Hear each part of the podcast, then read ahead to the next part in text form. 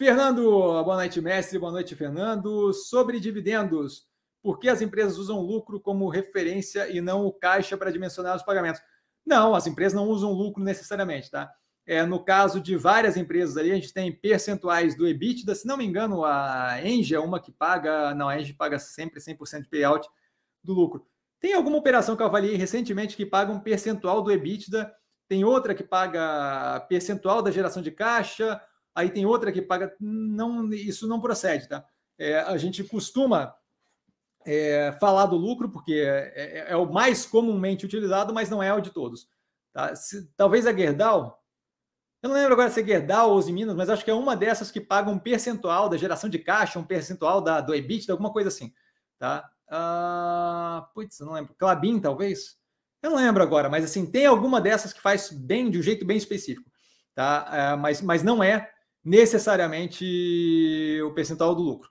Tá? Outro ponto que vale a pena levar em consideração é, de uso do lucro líquido e não o caixa é, é que assim você paga o rendimento, e aí o caixa, ele imagina que você esteja falando do caixa e não do fluxo de caixa, tá? Mas eu vou responder para os dois.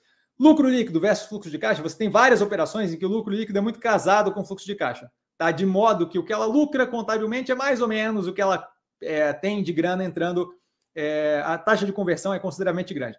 Tá? De modo que você tem ali o FFO e o lucro líquido muito casados. Daí você pega a operação de shopping, por exemplo, é bem parecido as, é, os níveis, a, a operação ali do log também é bem parecido. Então, o fluxo de caixa ou lucro líquido não faz muita diferença.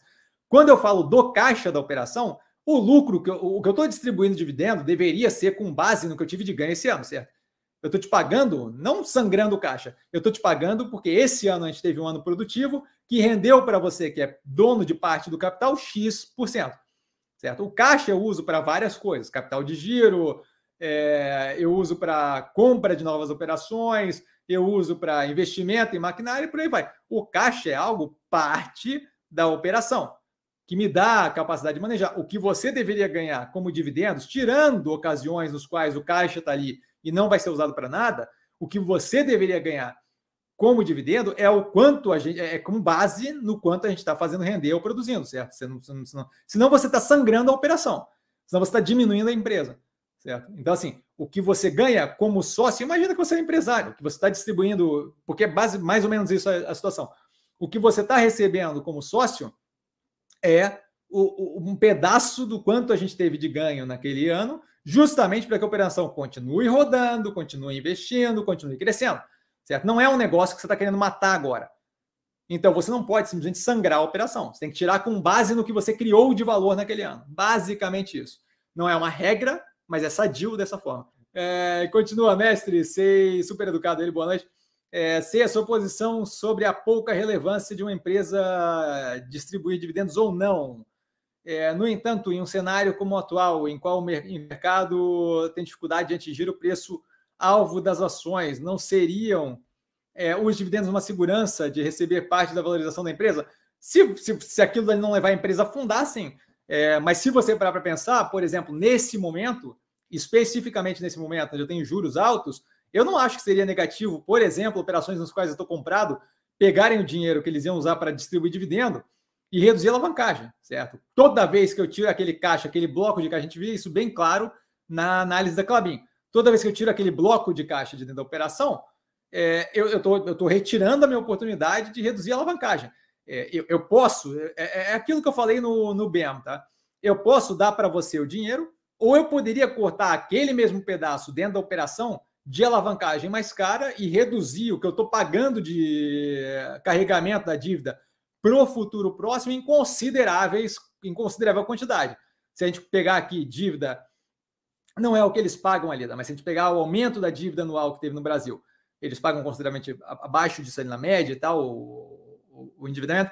Mas se eu considerar dívidas de, de, de custo alto ali é, e tivesse um pouquinho mais de visão de longo prazo dos investidores, as operações que a gente tem no portfólio que tem alavancagem, eu, eu, eu, eu, eu, eu votaria agora para não distribuir absolutamente nada de dividendo e usar todo aquele capital para abafar a alavancagem e reduzir carregar, custo de carregamento de dívida. Isso daí é me garantir, neste momento, que eu tenho um maior custo de carregamento, um menor peso que ia me garantir uma maior capacidade de investimento, crescimento e por aí vai, médio e longo prazo, e não obstante, iria me garantir no futuro a possibilidade de distribuição de dividendo bem mais agressiva, que acaba compensando médio e longo prazo, certo? Então, assim, é, é uma questão de escolha. Como é colocado naquele BEM que eu falo sobre dividendos, é uma questão de escolha. Você pode fazer dividendo e aí você recebe um pouco mais é, de grana agora, e aí você paga um pouco mais de juros para os bancos, porque a operação está pagando juros para o banco daquele capital que você não amortizou. Certo? Você escolheu pegar aquele dinheiro, ao invés de amortizar endividamento, você está pagando juros. A operação é sua. Se você acha que tudo bem, tudo bem. Aquele dinheiro que você recebe, para você, para valer a pena, basicamente, você teria que fazer pelo menos o custo de carregamento do capital, certo? Se você está fazendo isso com esse dinheiro, se você está fazendo isso com esse dinheiro, é ótimo.